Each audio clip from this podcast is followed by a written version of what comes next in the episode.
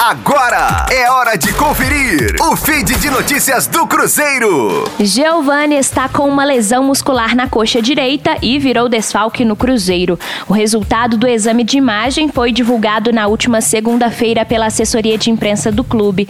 Zagueiro de origem, mas aproveitado como lateral direito no Cruzeiro, Giovani já iniciou o tratamento na Toca da Raposa 2. O clube não divulgou a previsão de recuperação, limitou-se a informar que o atleta está fora das atividades com o grupo nos próximos dias.